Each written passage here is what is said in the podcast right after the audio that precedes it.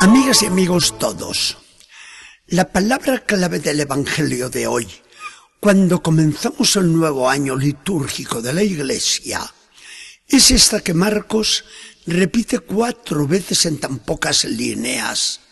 Vigilen. ¿Pero por qué? ¿Y con qué sentimientos debemos estar esperando al Señor para cuando vuelva? ¿Con miedo o qué? No. ¿Por qué? Le hacemos esta pregunta a Jesús y nos contesta, vigilen, porque no saben cuándo vendré a buscarlos, pero no teman, que vengo como su redentor. ¿Y cómo hay que esperar? Se lo preguntamos a San Pablo y nos responde, permaneciendo irreprensibles en su conducta para la venida del Señor. Que teman los otros, ustedes no. Una vez más, que la Iglesia nos lleva a la consideración del último día del mundo. Con ello, no hace otra cosa que atenerse a la primera predicación de los apóstoles, los cuales recordaban de continuo la venida gloriosa de Jesús al final de los tiempos para juzgar a los hombres.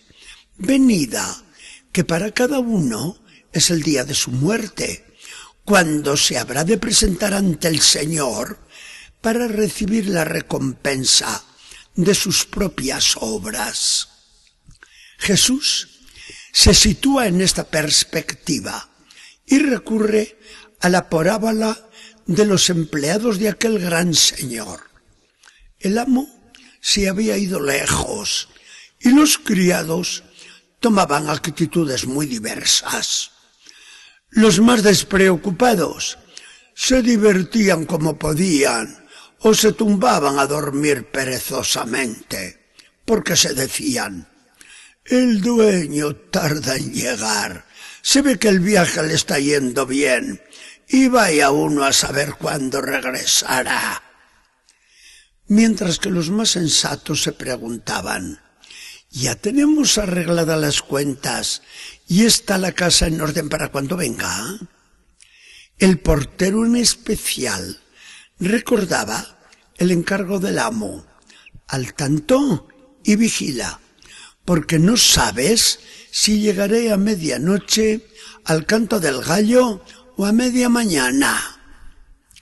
La comparación de Jesús resultaba muy familiar para aquellos tiempos, tan lejanos todavía del teléfono o del complicado Internet.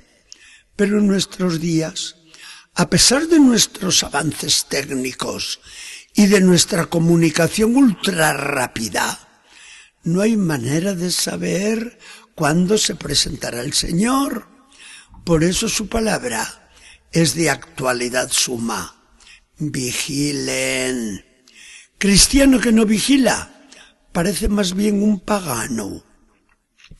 Con lo distraídos que hoy vivimos respecto de todo lo del mundo futuro, la advertencia del Señor nos cae de primera.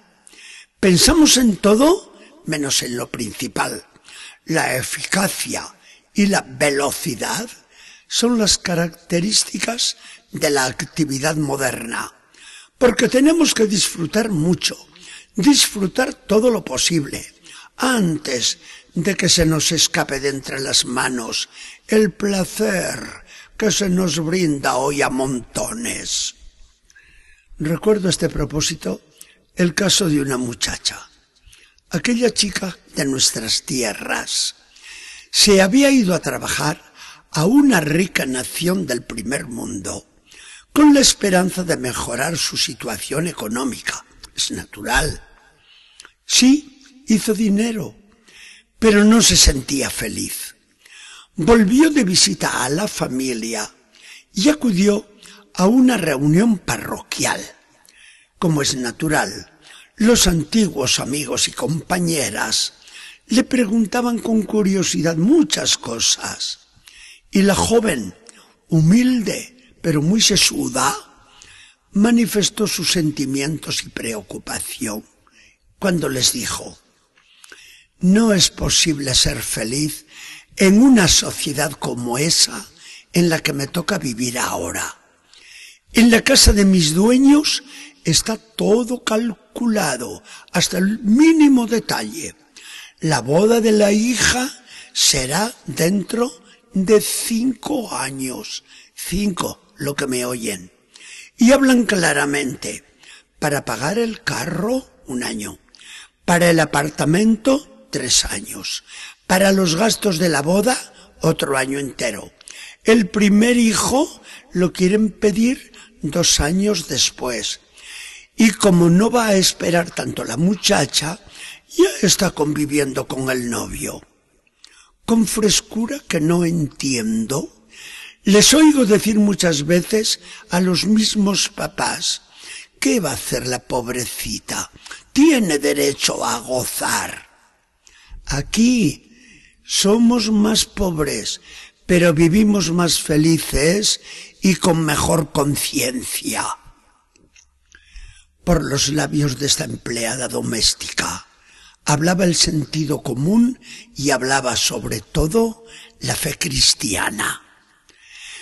Ninguno de nosotros niega que Dios quiere que seamos felices en este mundo, cuando nos ofrece y nos pide y hasta nos exige la paz, el amor, el bienestar de todos sus hijos.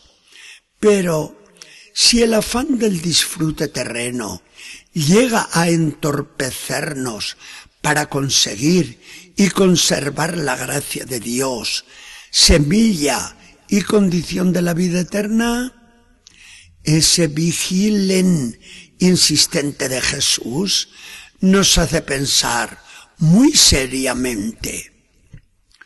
Por otra parte, esa vigilancia tan recomendada por el Señor en este Evangelio no tiene nada de triste, sino que entraña un gozo intenso. El apóstol San Pablo nos propone en la lectura de hoy los sentimientos que llenan al cristiano mientras viene Jesús a buscarlo. El cristiano se siente feliz porque está lleno del conocimiento de Jesús, de su vida, de su misterio. El cristiano permanece siempre en acción de gracias, porque se ve colmado del don de Dios. El cristiano lleva una conducta irreprensible a la espera de la llegada del Señor.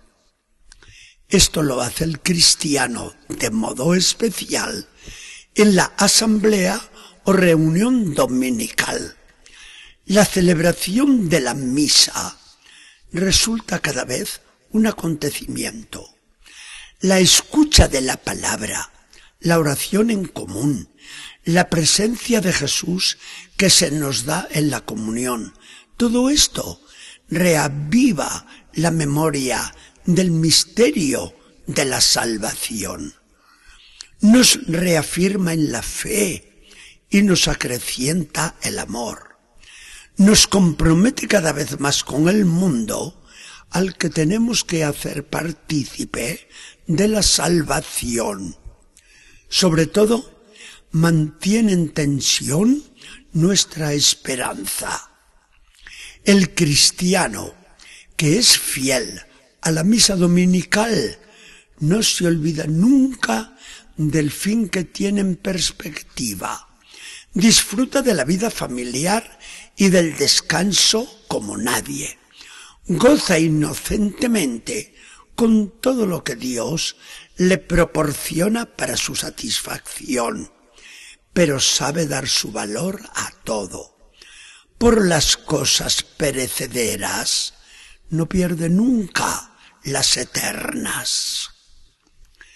Señor Jesucristo, tú nos pides que estemos al tanto para cuando vuelvas.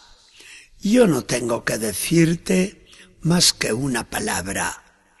Siempre a tu disposición, Señor, y para cuando tú quieras. Que el Señor nos bendiga y acompañe.